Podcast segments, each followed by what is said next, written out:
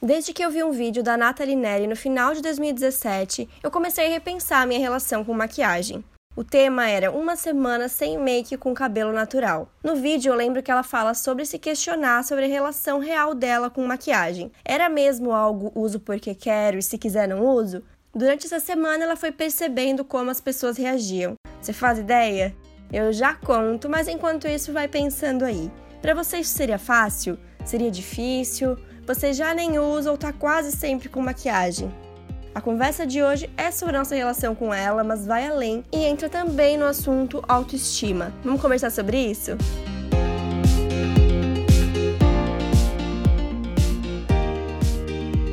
Eu sou Paula Salvador, sou consultora de estilo e tô aqui para mostrar uma moda vida real, possível e para todas. Tudo em dicas e reflexões rápidas para te mostrar um jeito bem descomplicado de ver a moda. O que a Nathalie mais ouviu naquela semana foram perguntas se ela estava bem, se ela estava doente, ou seja, a questão é que as pessoas se acostumam com a imagem que a gente cria de nós mesmas sem maquiagem. O pior é que a gente se acostuma também. Eu vejo, por exemplo, na análise de coloração pessoal. Essa análise precisa ser à luz do dia e a gente analisa os efeitos das cores no rosto. Por isso, precisa ser sem maquiagem, sem nada. E eu recebo as pessoas no meu escritório e muitas mulheres se sentem incomodadas já chegam se desculpando. Nossa, tô sem maquiagem, né? Estranhando isso. Estranhando o jeito que elas estão se vendo. Todas essas mulheres eu não costumo conhecer. A primeira vez que eu tô vendo é naquele dia. Então, para mim, é tudo muito normal, eu não tenho comparativos. Eu olhando elas assim, acho sim elas bonitas sem maquiagem, coisa que elas não conseguem ver. E eu não julgo, tá? É bem difícil eu sair de cara limpa. A minha maquiagem de dia a dia é real uma maquiagem de 5 minutos, bem prática. Não acho que me mude tanto assim. Não é nada de produto pesado, mas mesmo assim eu sinto diferença. Me sinto melhor com do que sem. E até essa é uma preocupação que eu tenho, que a maquiagem me mude o menos possível. Eu não gosto de passar algo na pele e ver uma super diferença, porque eu não quero me sentir mais diferente do que eu já me sinto. Por isso eu tento minimizar isso. E até uma dica de Instagram bem legal para seguir para quem busca essa maquiagem leve é a Natalie Bilio. Ela fala muito que a gente não precisa seguir aqueles passos todos que a gente coloca na cabeça que tem que seguir. Dá sim para pular base, passar base só em alguns lugares, ou ir direto para o corretivo. O legal é descobrir o que funciona pra gente e eu gosto do trabalho dela por isso. Encorajar, não necessariamente seguir o fluxo, mas fazer o nosso próprio caminho que faça sentido. Então, todas essas clientes que se estranham quando precisam ir sem maquiagem para fazer coloração, eu também, e outras que mandaram mensagem no Instagram dizendo que acham difícil ter uma relação mais leve com maquiagem, eu fico pensando como é importante pra gente ver pessoas reais, sem maquiagem no Instagram. Eu acho muito legal a Belinha Oliver, por exemplo, que ela é maquiadora, tem um conteúdo super legal no Instagram, inclusive. Maquiagem é o trabalho dela, é importante para ela mostrar, mas ela direto aparece lá sem maquiagem, numa boa, mostrando como é uma pele real, que não é aquela sem nada, sem poros, perfeita. Outro dia eu fiz um conteúdo de maquiagem e era um tutorialzinho. Então, no começo eu converso sem nada no rosto, e eu fiz questão de não só começar o tutorial, mas conversar um pouquinho antes assim mesmo, porque era importante para mim. E qual não foi a minha surpresa que me responderam?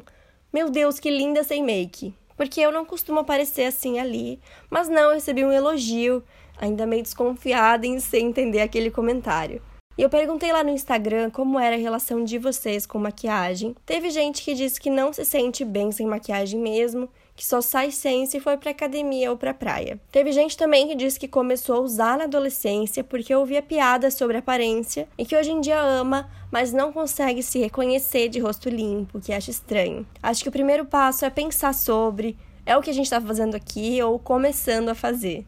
A Vanessa respondeu uma coisa que eu achei muito, muito legal, que ela costumava usar a maquiagem para esconder as coisas ruins e que agora usa para valorizar as coisas boas. E é isso, é que nem um post que eu vi esses dias no chá de autoestima.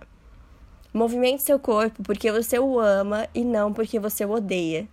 Então, primeiro de tudo, tem que ter esse olhar com a gente mesma para todo o resto funcionar. E eu acho bem legal que agora esse movimento de skincare ajuda a gente a se olhar com mais carinho, se cuidar e não só esconder o que está incomodando de alguma maneira. Tem um episódio do podcast Mamilos, que eu sou muito fã, que é sobre beleza, o nome é Viva Seu Corpo, eu acho que é o número 4.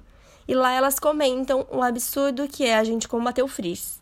Um frizz de cabelo, aqueles fiozinhos levantados fora do lugar, eles nos incomodam e até para isso a gente tem um produto especial para evitar. Tá tudo tentando mostrar que a gente tem algo a consertar. Achei muito legal que a Gabi respondeu que ama maquiagem apesar de não usar sempre, que transmite segurança para ela. E se formos ver, acho que é a mesma função que uma roupa tem, aquela roupa que representa, que faz se sentir bem, pode fazer o mesmo bem por nós como uma maquiagem. Dá autoconfiança. A questão é só não deixar que isso seja nosso normal, que a gente não dependa disso para se sentir bem. A Bruna acho que conseguiu resumir a minha meta de vida. Ela disse assim: a maquiagem faz eu me sentir poderosa. Às vezes uso um rebocão, às vezes pouca coisa. Mas sem ela eu me sinto tão eu, tão livre. Amo ter esse equilíbrio. Eu consigo sair de casa sem make, me sinto bem. E com ela me sinto dona do mundo. Que a maquiagem faça a gente se amar um pouquinho mais, se animar, ver isso como uma parte gostosa de experimentar, de fazer aquilo combinar com o look. E não que a nossa autoestima dependa disso, porque não tem que depender. É um trabalho diário, é uma desconstrução. E quem sabe não começa por aqui, né? Eu espero que juntas a gente chegue lá. Dicas, sugestões, dúvidas e feedbacks são super bem-vindos. Então temos um contato aberto pelo Instagram, underline Paula Salvador, e pelo e-mail oi.paulasalvador.com.br.